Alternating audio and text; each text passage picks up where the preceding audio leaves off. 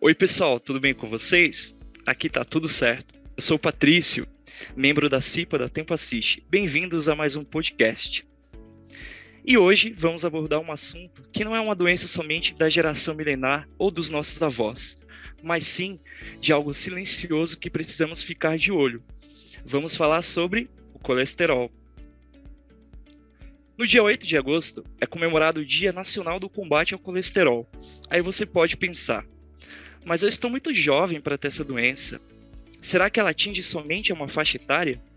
Para responder essa e outras perguntas, convidamos aqui o Dr. Gilberto, superintendente médico da Alper, para nos ajudar a entender melhor sobre o assunto. Bem-vindo, Dr. Gilberto. Tudo bom, Patrício? Tudo ótimo. E com o senhor? Tudo tranquilo. Vamos embora. Vamos embora. Primeira pergunta aqui é, a partir de qual idade a gente deve ficar de olho aí no colesterol? Existe alguma idade para a gente começar a acompanhar? Você falou bem logo no começo aí, estou jovem e preciso já acompanhar. Só para você ter uma ideia, a partir dos dois anos de idade, a gente já pode já é, fazer as dosagens do colesterol. Isso.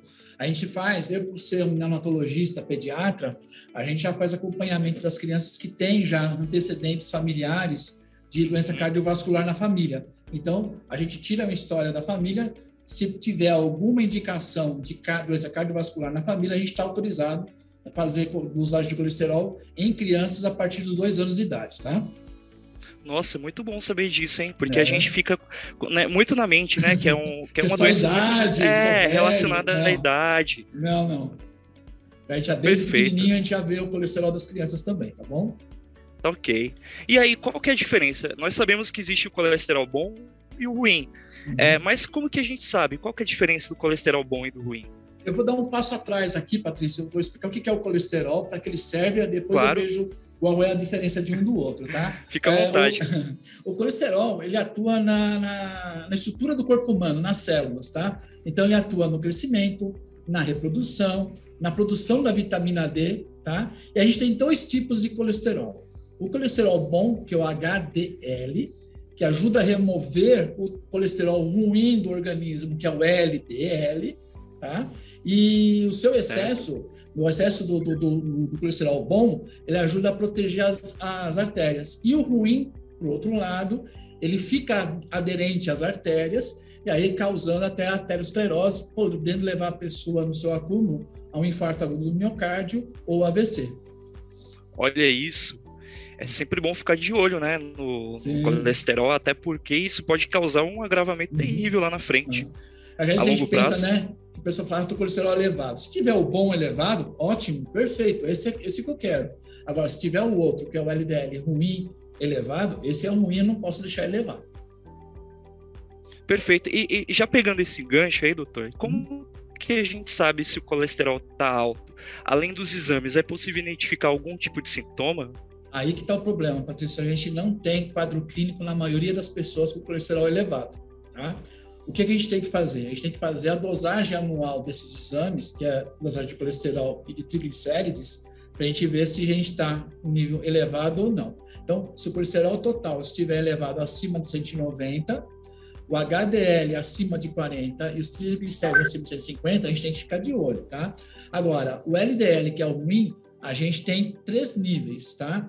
é, risco baixo, se ele estiver abaixo de 130, o intermediário Perfeito. abaixo de 100 e o do alto, do alto risco abaixo de 70. Então, são esses níveis que a gente vê a dosagem do colesterol para a gente poder ter um controle melhor, tá? E a indicação nossa é todo ano a gente tem que fazer esse exame para ver como é que está o nível de colesterol no sangue. Então, só através de exames periódicos que a gente vai conseguir detectar Isso. se a gente está com o colesterol muito elevado, Isso. né? Porque é uma doença meio silenciosa. Isso. Fora isso, né? Assim, se você tiver com colesterol elevado, ele está aderente às artérias, aí você vai, ter, vai, ter, vai começar a ter sintomas relacionados a esse acúmulo de, de colesterol elevado. O que, que é? A hipertensão. Né? Então, a hipertensão é o estreitamento do, das artérias em que, a, em que o sangue fica batendo na artéria, ele tem uma pressão maior, ele não consegue passar para frente, aí você está com hipertensão. Então, um dos sinais é, seria você verificar a sua pressão também porque é silencioso. Você, se eu falar para você, Patrícia, agora, você está com a pressão alta ou a pressão baixa? Você vai falar para mim, e não sei. Não sei.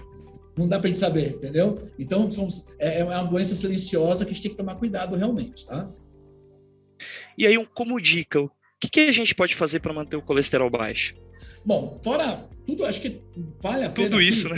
Tudo isso, né? Não é somente para o colesterol, né? Eu acho que se você quer ter uma vida saudável, né? Você tem que ter uma mudança nos hábitos alimentares, né? Uma dieta com teor baixo de gordura, parar de fumar é importante, né? Porque o fumo tem mais ou menos 36 substâncias tóxicas dentro do cigarro. Olha isso.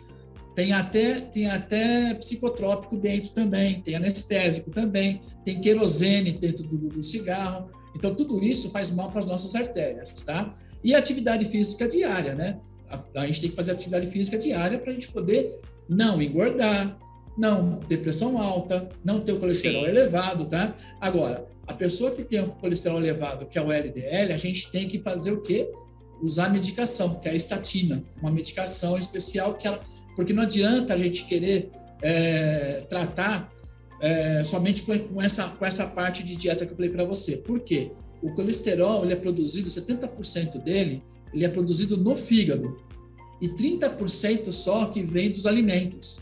Então, Olha fica, isso. Difícil, fica difícil você combater o colesterol somente com, com um hábito alimentar. A gente tem, quem está com o colesterol elevado, a gente tem que ajudar com, com, alimenta, com essa medicação que é a estatina, tá? É um conjunto, né? Um conjunto. De, de, coisas, não só o hábito alimentar, mas a praticar atividade física, Isso. ter uma vida mais regrada, ser muito. Ficar mais calmo, né? Praticar meditação. Né? Isso. Né? Aproveitando o gancho aí, falando uhum. de alimentos, quais são os alimentos que, que ajudam aí no controle do colesterol? Ou de repente, existe algum tipo de alimento que mascara, de certa forma, esse Isso. aumento? Então, vamos colesterol? Lá. É, aqueles, aquela, aquela alimentação que, que aumenta o colesterol são as carnes gordas, o próprio fígado, né? Já que é o fígado produz colesterol, ele tem colesterol lá dentro também, então o próprio fígado aumenta o colesterol. Leites e derivados cremosos, então aquele requeijão, né? Faz parte. Alimentos com ovos, tá? Gordura de porco, o coco, manteiga, refrigerante, massa, creme com ovos e alimentos condimentados. Então, tudo que for embutido, né? Então, salsicha, linguiça, salame, tudo isso aí deve, deve ser evitado. Perfeito. Então, assim, não é que a gente tem que parar também de comer esse, esse tipo de coisas, né? A gente tem que evitar mais excessos, né, doutor? Isso, exatamente. Para finalizarmos, quais são as formas de prevenção ao colesterol alto, doutor? Bom, vamos lá. A gente já falou lá atrás, mas vale repetir e ratificar, Sim. né? Primeiro, melhorar a alimentação, isso é básico. As pessoas que estão gordas, perder de 5 a 10% do peso, tá? Parar de fumar, a, praticar de, a prática de atividade física, controlar a PA e o colesterol. Aqui, com relação a PA, aqui vale um adendo, né?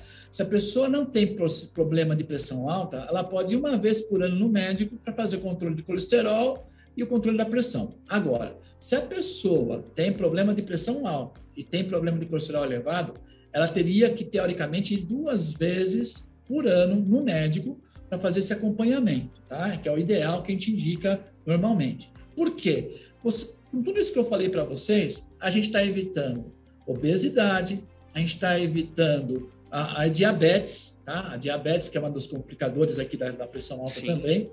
E também a gente está evitando outras doenças, até, por exemplo, se você parou de fumar, você está evitando câncer também. Então, são várias doenças que a gente fazendo um hábito alimentar adequado, a praticar atividade física e evitando os vícios, a gente vai estar tá com uma vida saudável.